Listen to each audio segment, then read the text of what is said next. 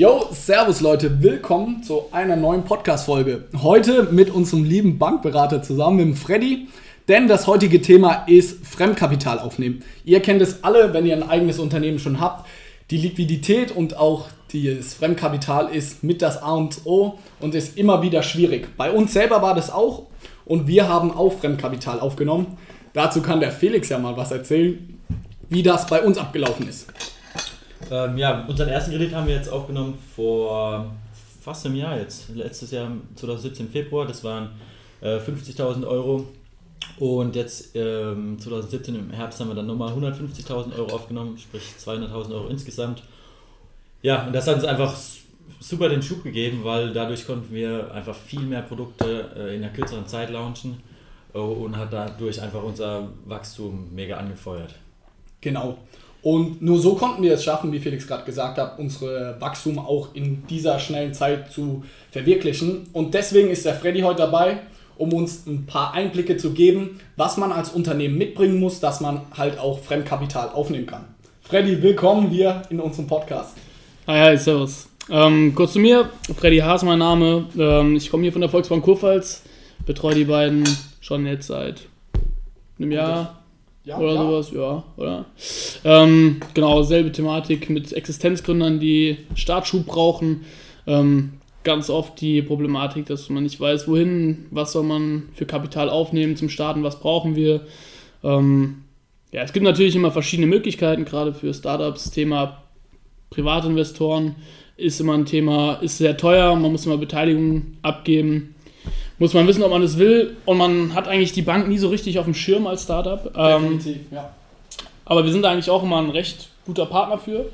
Ähm, Gerade in dem Fall, staatliche Förderungen sind immer ein Thema. Ja, ähm, müsst ihr keine Sicherheit mitbringen und ihr zahlt im Vergleich zu, einem, zu einer ähm, Beteiligung, wo ihr vielleicht 8, 9 Prozent zahlen müsst, zahlt ihr effektiv bei so einem Förderprogramm 2 bis 3 Prozent maximal, was schon sehr günstig ist.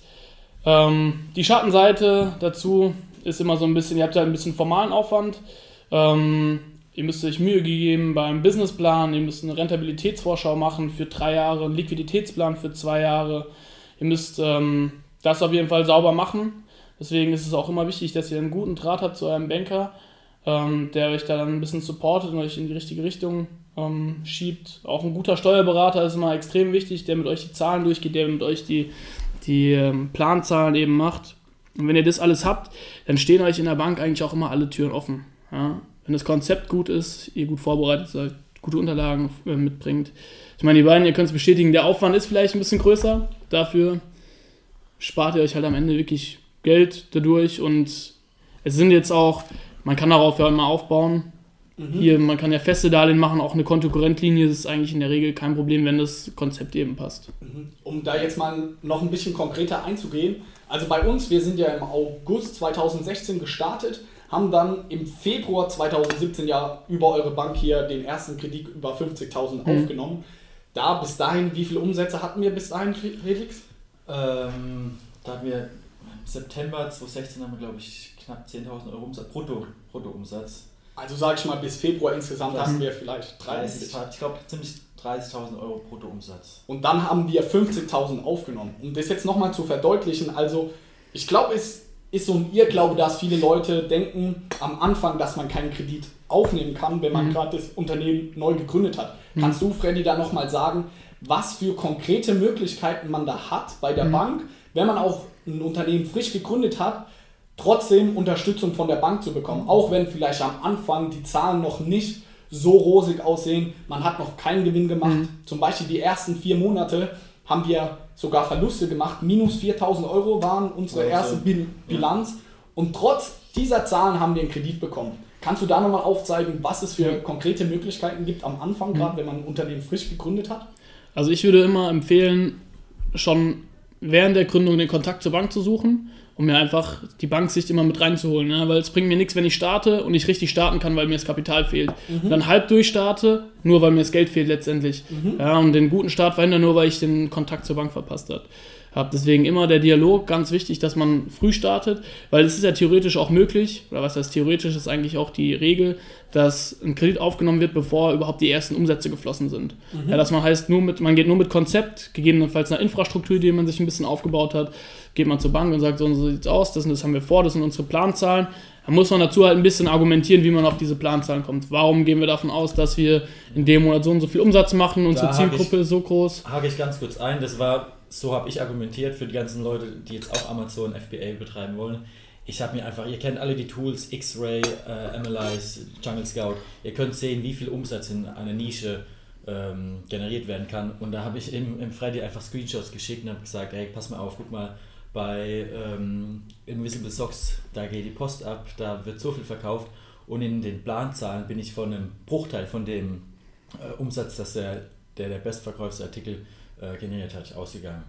Und so habe ich unseren Umsatz, unsere Planzahlen zum Beispiel argumentiert. Und was braucht man dann konkret? Also du empfiehlst ja sogar, bevor man Umsätze macht, zur Bank zu gehen schon ja. und irgendwie das Konzept vorzustellen. Wie sieht so ein Konzept aus? Muss man da einen richtigen Businessplan mit irgendeinem Unternehmensberater schreiben oder kann man das einfach selber über ein paar Seiten zusammenfassen? Wie sieht das konkret aus? Und was muss in Businessplan so drin sein? Ja, also prinzipiell braucht man nicht zwingend einen Unternehmensberater, um so einen Businessplan zu schreiben. Ich empfehle immer, in Zusammenarbeit mit einem Steuerberater das zu machen. Mhm. Ähm, aufgrund der Planzahlen, das kann schon ein bisschen äh, knifflig werden, ja, das aufzustellen und das ist auch echt viel Arbeit. Da hat der Steuerberater einfach ähm, den besseren Blick drauf und da hat man auch was safe stehen. Ja? Also wenn man es selbst macht, dann sind Fehler drin und dann kommt es immer wieder zurück. Macht einfach auch ein Bankgespräch, muss man ehrlich sagen, schlechten Eindruck, wenn die Planzahlen einfach schlecht sind oder falsch sind. Ja? Deswegen macht es da schon Sinn, schon früh mit dem Steuerberater auch zusammenzuarbeiten. Unternehmensberater braucht man jetzt nicht zwingend, ähm, ist für mich jetzt kein Muss. Was drin sein muss, ist eben erstmal ein bisschen was selbst zu dem Unternehmer, zu euch, wer ihr seid, was ihr gemacht habt, wie ihr zur Idee kommt dann natürlich ein Konzept, was ist die Idee, was wollt ihr effektiv machen, warum wollt ihr es machen, ja? mhm. wo seht ihr eure Chancen, Risiken. Dann, wie wollt ihr Vertriebswege aufbauen, was ist eure Marketingstrategie, wie wollt ihr Personalplanung machen, wenn es ein Thema ist. Mhm. Ist gut, bei ähm, Amazon-Sellern ist es natürlich mit dem Lager auch immer nicht ganz so wild oder Personalplanung auch hält sich ja im Rahmen.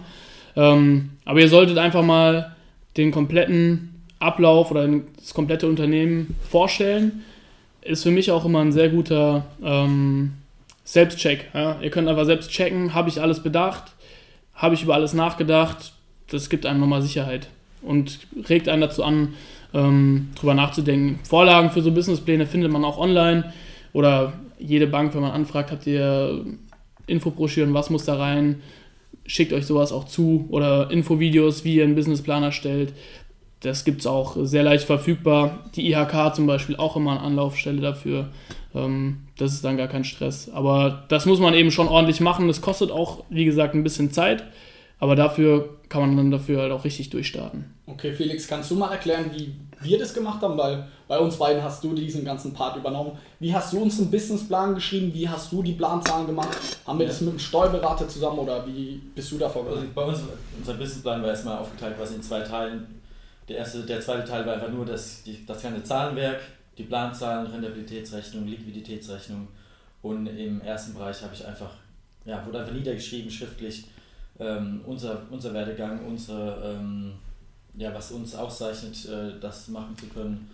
Ähm, die Idee, was, hin, was eben Freddy schon gesagt hat, einfach die, die Idee, dass unser Konzept, unsere Marketingstrategie. Wie viele Seiten waren das ungefähr?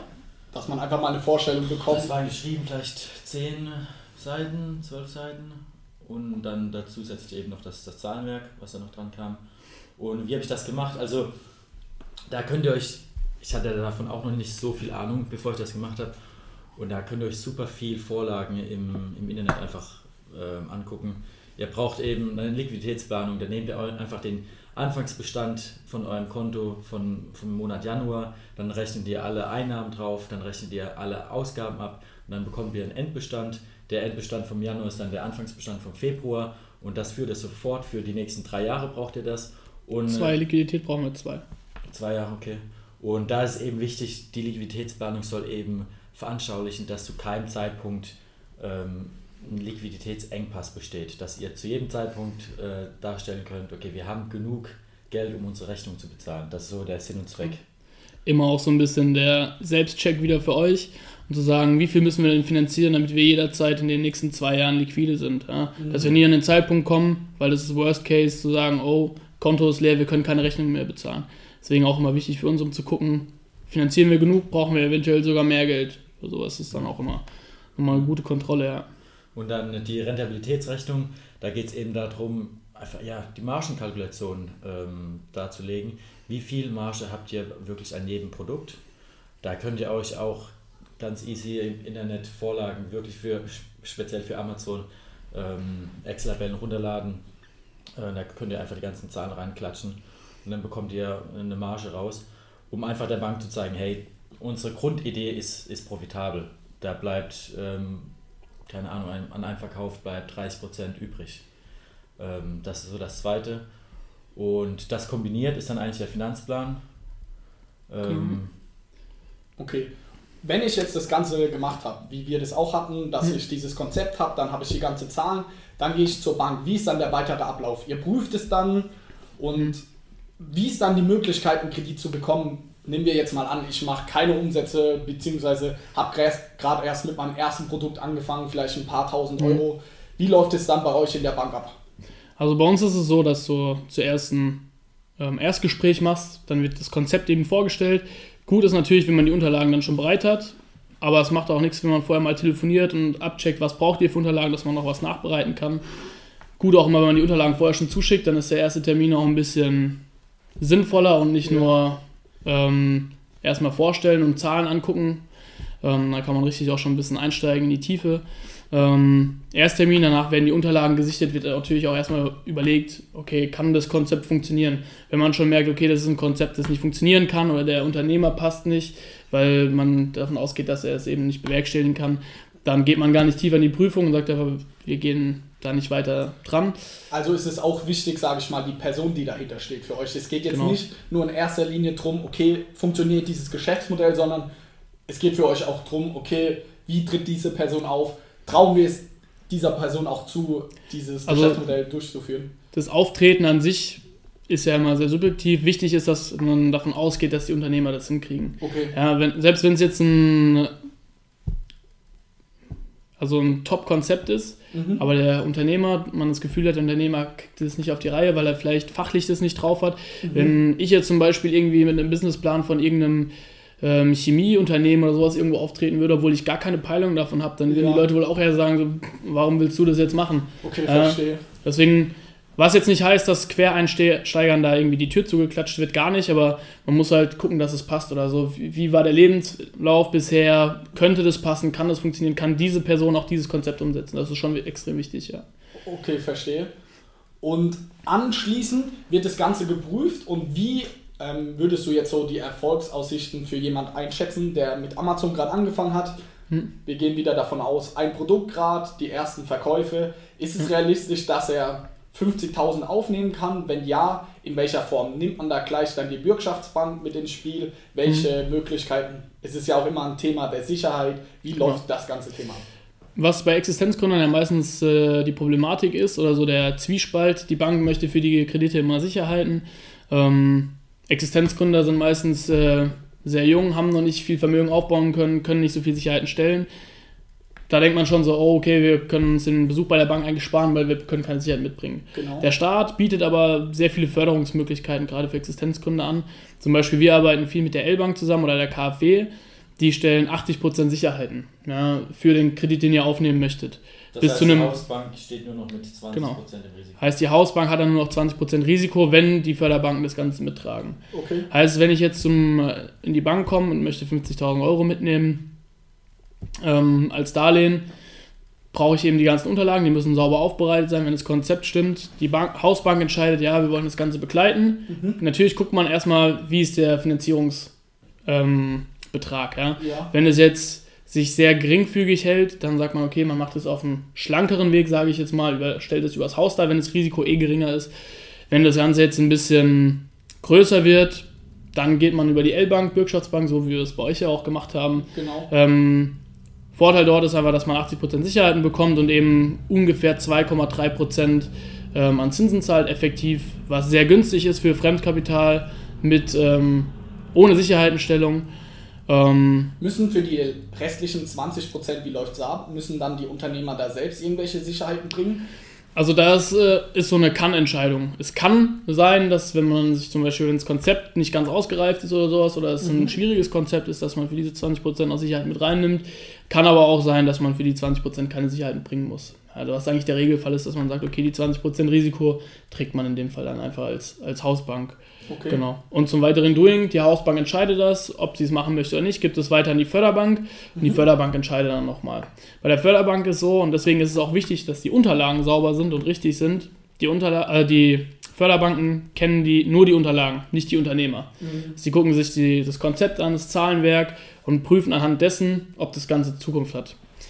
Und wenn diese Zahlen falsch sind, kriegen die einen sehr schlechten Eindruck. Da könnt ihr dann könnt ihr tolle Unternehmer sein. Mhm. Wenn die Unterlagen schlecht sind, die dann bei Förderbanken oder bei irgendwelchen Bürgschaftsbanken oder sonst was auftauchen, einfach nicht gut sind, dann sagen die auch, okay, der Unternehmer möchte von uns Summe X. Mhm. Wir kennen nur von ihm diese Unterlagen und die sind schlecht.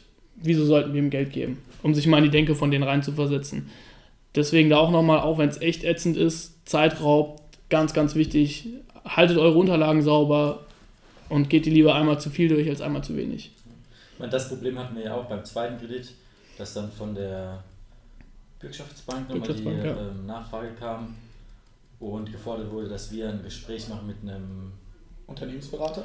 Das, das war ähm, vom Handelsverband war das, genau. Genau. Und da ging es einfach darum, dass die Bürgschaftsbank nochmal eine Sicherheit haben wollte. Also, was heißt Sicherheit? Einfach nochmal jemanden, der sich in diesem ähm, Themengebiet auskennt, ein Gespräch mit uns führt und darüber ein Protokoll schreibt, wie er denn das Ganze einschätzt Mhm. Und das Ganze war in Stuttgart, da bin ich ja hingefahren, ähm, habe unser ganzes, ganzes Zahlenwerk dabei gehabt, bin mit dem guten Herr dann unsere ganzen Margenkalkulationen durchgegangen, die ganzen ähm, Liquiditätsrechnungen, Rentabilitätsrechnungen und zum Schluss hat er gesagt, ja, passt ja alles, ich weiß gar nicht, äh, wo die da jetzt ein Problem gesehen haben, hat uns äh, hat da ein positives Protokoll für uns geschrieben.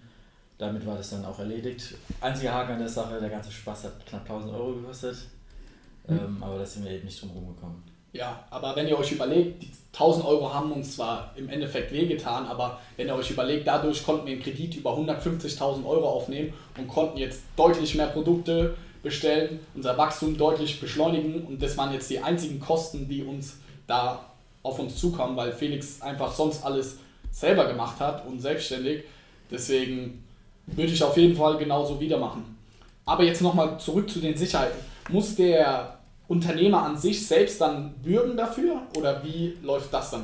Also bei Banken ist es immer so, je nachdem, welche ähm, Gesellschaftsform ihr nehmt, ob ihr jetzt eine GmbH oder eine UG habt, seid ihr letztendlich haftungsbeschränkt. Das wird euch so gut wie keine Bank ähm, durchgehen lassen. Ihr werdet euch immer selbst verbürgen müssen. Mit dem einfachen Hintergrund dessen, dass ihr das Unternehmen nicht als Cash, also als Cash Cow nutzt, das Unternehmen ausnutzt und dann letztendlich sagt, ja, aber ich hafte persönlich dafür gar nicht. Gerade bei Existenzgründern ähm, ist es schon wichtig, dass ihr persönlich auch hinter eurer Idee steht, dafür ja. brennt und ähm, da verlangt man dann als Bank eben auch, dass man da ein Stück weit sich selbst auch mit ins Feuer stellt. Ja, das ist ja bei uns genauso. Wir haben ja auch beide eine äh, private Bürgschaft unterschrieben für die Kredite, sprich, solle die UG zahlungsunfähig sein, müssen wir für den äh, Restbetrag ähm, Privatbürgen. Genau. Aber das ist ja kein Thema für die ganzen, die sowieso eine Personengesellschaft oder Einzelunternehmen gemacht haben. Die bürgen ja sowieso selber und da müsst ihr genau. dann nicht nochmal zusätzlich unterschreiben. Nein.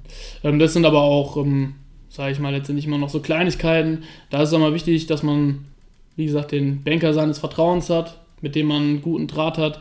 Ähm, dann sind, so, sind das eigentlich auch eher Kleinigkeiten. Ich denke mal, Hardfacts ja. sind die Sachen, die man auch wirklich braucht. Ich brauche das Geld Summe X, ja. äh, dass man sich darüber einigen ist. Und es ist halt auch immer, wie jetzt bei uns zum Beispiel, dass wir einen guten Umgang miteinander haben, dass alles locker passt, dass man da einfach einen guten Draht hat und dann macht es auch vieles einfacher. Ja.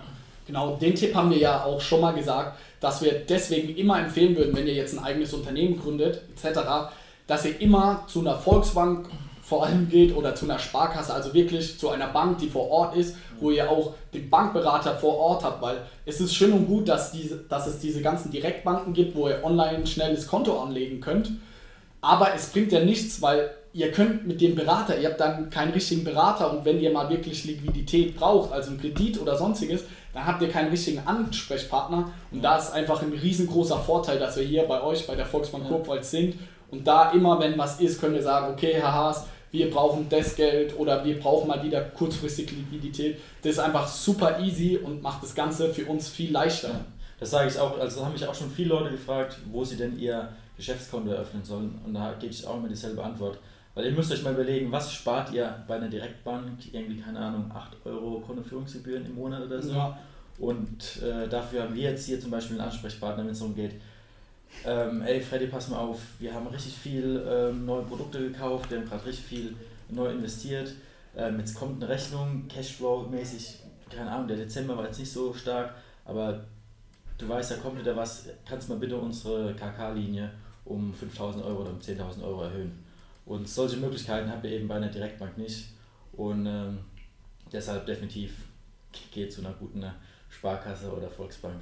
Ja, auch wir machen das eigentlich, würde ich sagen, ohne jetzt zu lügen. Wir treffen uns inzwischen fast einmal im Monat oder maximal alle zwei Monate auch einfach mal so kurz so updaten, okay, wie läuft es aktuell, wo gibt es vielleicht Probleme, wo läuft es gut.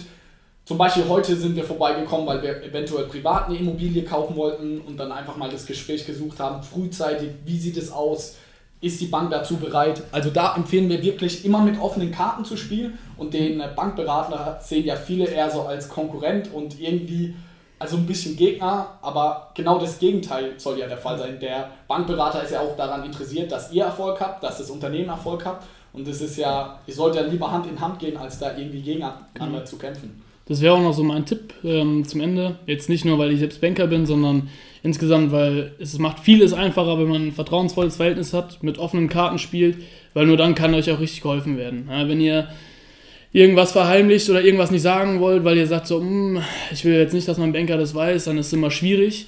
Ja, weil am Ende, wenn irgendwas Dummes passiert, mhm. ist man handlungsunfähig. Wenn man von vornherein mit offenen Karten spielt, findet man immer eine gemeinsame Lösung und so war es ja bei uns auch. Sobald ja. irgendwelche Probleme, ja. Probleme gab es keiner, wenn irgendwas ansteht, spricht man frühzeitig drüber und dann, wenn Fall X eintritt, hat man einfach schon eine Lösung parat. Und ähm, deswegen, das macht schon sehr viel Sinn. Deswegen macht es auch Spaß, mit euch beiden zusammenzuarbeiten, auf jeden Fall. Oh, richtig süß. Jetzt, jetzt noch kurz, wie lange dauert es vom ersten Termin, bis man den Kredit dann wirklich hat? Wenn man das, wie hm. jetzt in unserem Beispiel wieder, der derjenige hat noch keine Umsätze, macht einen Kredit über 50.000, macht es über die Bürgschaftsbank, 80% ist abgesichert, die letzten 20% mhm. ist private Bürgschaft. Wie lange dauert das, dieser gesamte Prozess, dass man dafür einfach mal ein Gefühl hat, weil wir haben es ja auch selber ja. gemerkt, es kann sich manchmal hinziehen, wenn es dann noch Rückfragen gibt. Genau. Wie sind da deine Erfahrungswerte? Ähm, auch da muss ich wieder den Ball so ein bisschen zurückspielen, kommt auf die Qualität der Unterlagen an, die man vorbereitet hat. Umso mehr Mühe man sich vorher gibt, umso schneller geht's. Mhm. Wenn alles top vorbereitet ist, also kann ich mich daran erinnern, habe ich das ähm, eine Existenzgründung über die Förderbanken in zwei Wochen okay. komplett bis, also von Ersttermin bis Unterschrift waren es zwei Wochen. Mhm. War bombastisch schnell, aber da hat auch wirklich alles gepasst. Ja. Ja. Wenn man natürlich Unterlagen nachfordern muss, von der Hausbank, wenn die Hausbank schon Rückfragen hat, die Hausbank, wir checken dann immer so ab, dass alles auch vollständig ist. Wir können ja auch einschätzen, was die Förderbanken sehen wollen.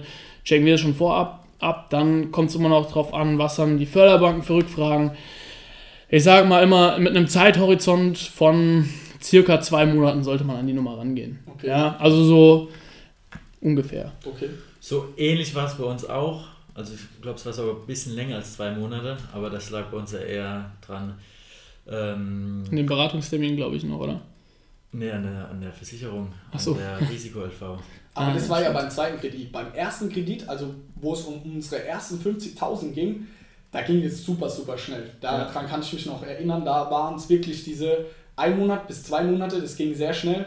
Unser zweiter Kredit jetzt hat natürlich länger gedauert, weil es waren auch 150.000. Ja. Und da kam der ähm, Berater noch dazu. Berater noch dazu und eben äh, weil die Bank eine, als Sicherheit eine Risiko-LV für uns beide wollte.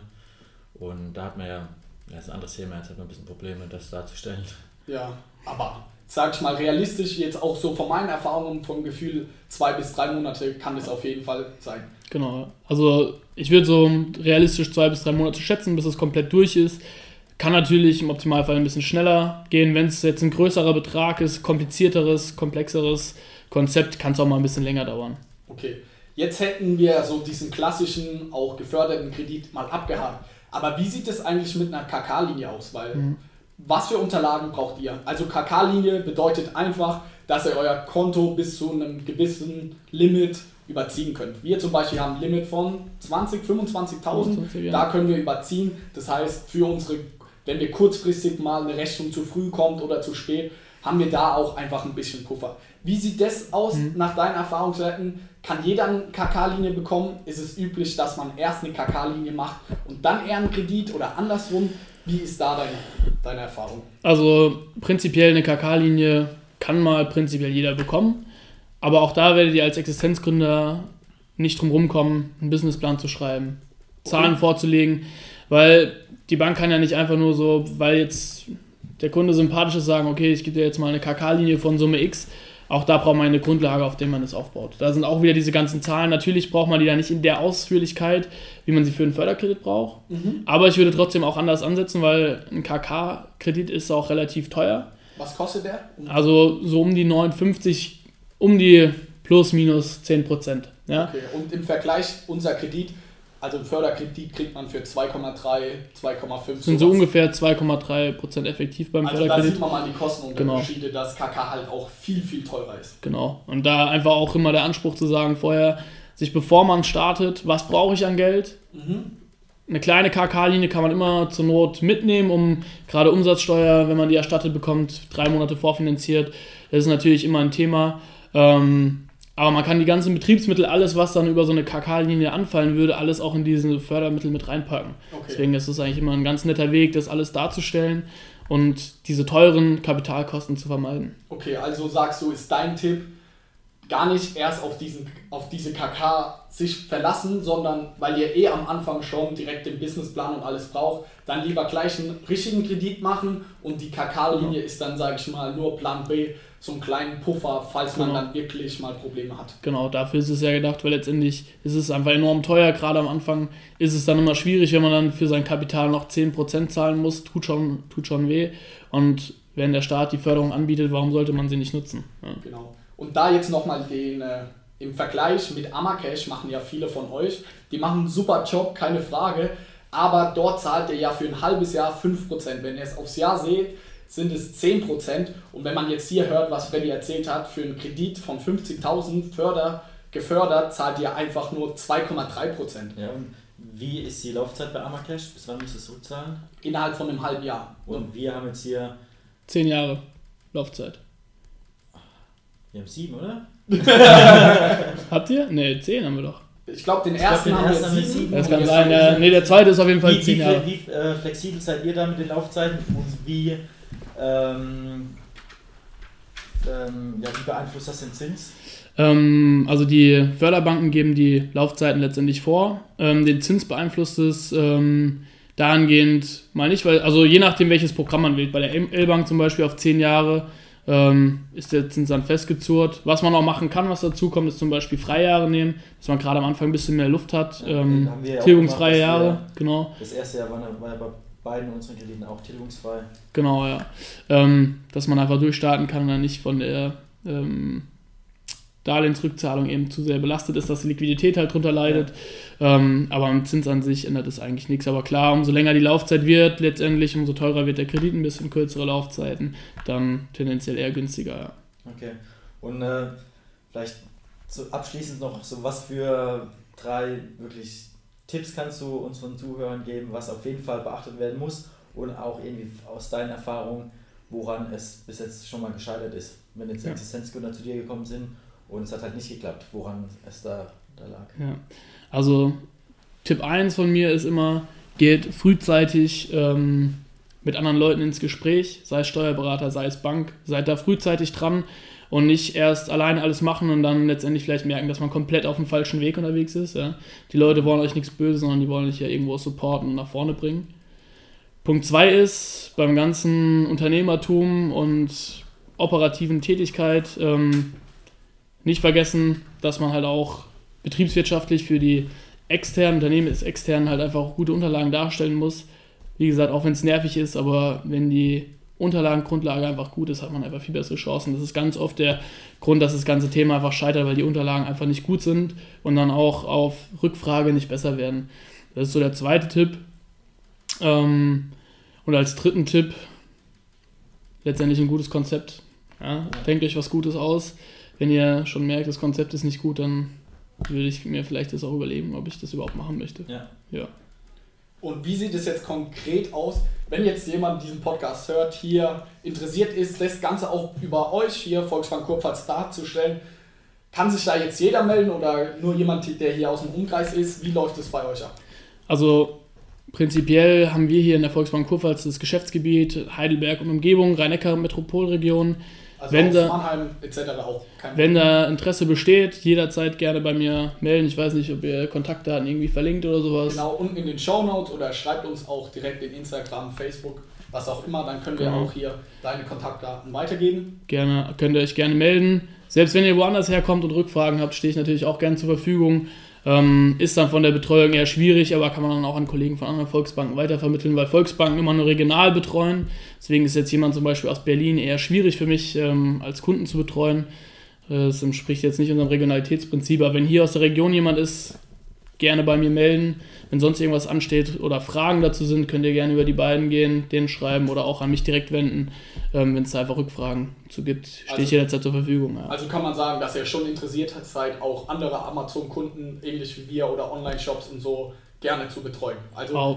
weil ich glaube, viele Leute denken, okay, das ist viel zu modern, neuartig, wenn ich Amazon verkauft, die Bank versteht ja gar nicht, was ich mache. Also da muss ich euch richtig loben. Ihr habt da von Anfang an eigentlich verstanden, was wir machen, worum es bei uns geht und habt da auch richtig Verständnis für gezeigt und habt auch gerafft einfach, worum es geht und dann auch dieses Potenzial, was wir gesehen haben, habt ihr ja auch gesehen und das hätte ich, muss ich ehrlich sagen, am Anfang auch nicht unbedingt gedacht, dass eine so eine regionale Bank wie eine Volksbank Kurpfalz dann direkt versteht, okay, was ist Amazon FBA und sowas auch zu unterstützen wollen. Mhm. Ähm, ja, prinzipiell, wenn alle meine Kunden so wären wie ihr, wäre ich natürlich unfassbar glücklich. Oh. Sowieso. Nein, meine Kunden sind natürlich alle toll. Ähm, klar, es gibt, das Geschäftsmodell ist gut. Ja, es ist ja. ähm, Umsätze, die da drin laufen, die sich bewegen, warum denn nicht? Also ja, auch wenn das Geschäftsmodell total abgespaced ist, warum denn nicht, wenn das Konzept gut ist, ihr das plausibel darlegen könnt, warum das funktionieren soll, sollte man sich als Bank da auch keinen neuen Wegen, also neuen Wegen verschließen und da irgendwie eine Tür zu klatschen, ähm, wo viel Potenzial hintersteht. Vor allem, was habt ihr zu verlieren? Also ich würde immer versuchen, mal mit der Bank zu sprechen und einfach mir mal einen Eindruck zu geben. Bevor ich zu Amacash oder anderen Dienstleistern, wo ich einfach viel mehr zahle, würde ich erstmal immer das Gespräch mit meiner Hausbank oder mit einer Bank vor Ort suchen. Und hm. selbst wenn die erste Bank Nein sagt, sage ich auch immer wieder, wenn du zur Volksbank gehst und die ist nicht so begeistert davon, es gibt noch die Sparkasse, es gibt noch eine Deutsche Bank. Also bevor ich da 10% pro Jahr zahle, würde ich erstmal so mir alle Möglichkeiten offen halten. Abgesehen davon, selbst wenn es mal beim Bankbesuch schief geht, nehmt es als Sparring-Partner, dann seht ihr, okay, an den Ecken und Enden muss ich noch nachbessern. Ja. Nehmt es als Erfahrung mit. Es passiert nichts, ihr kriegt durch ein, äh, durch ein Bankgespräch, was nicht so gut gelaufen ist, keinen schlechten Schufa-Eintrag oder sonst irgendwas. Ja. Gar keine Frage. Letztendlich, die Leute wollen euch irgendwie helfen. Nehmt es an und seht es nicht als Bedrohung oder Gefahr oder so. Gut, dann würde ich sagen, haben wir es geschafft für heute. Ich ja. danke dir, Freddy. Sehr, sehr, sehr gerne. Sehr, sehr gute Tipps, geile Insights. Ich glaube, das werden, wird vielen Leuten weiterhelfen, weil gerade im Amazon FBA-Bereich die Liquidität doch so ein großes Thema ist. Ja. Von mir auch noch kurz, weil ich das Ganze bei uns gemacht habe, wenn da jemand gerade dabei ist oder das wirklich momentan angeht und da jetzt detaillierte Fragen hat, ähm, könnt ihr in den Show Notes seht ihr ähm, die Kontaktdaten, könnt ihr auch gerne einfach äh, mich kurz anschreiben, wir können kurz drüber quatschen und vielleicht kann ich euch dann auch persönlich den einen oder anderen Tipp noch geben. Genau, die Kontaktdaten von Freddy und zur Volksbank Kurpfalz findet ihr auch unten in den Kommentaren, in den Show Notes.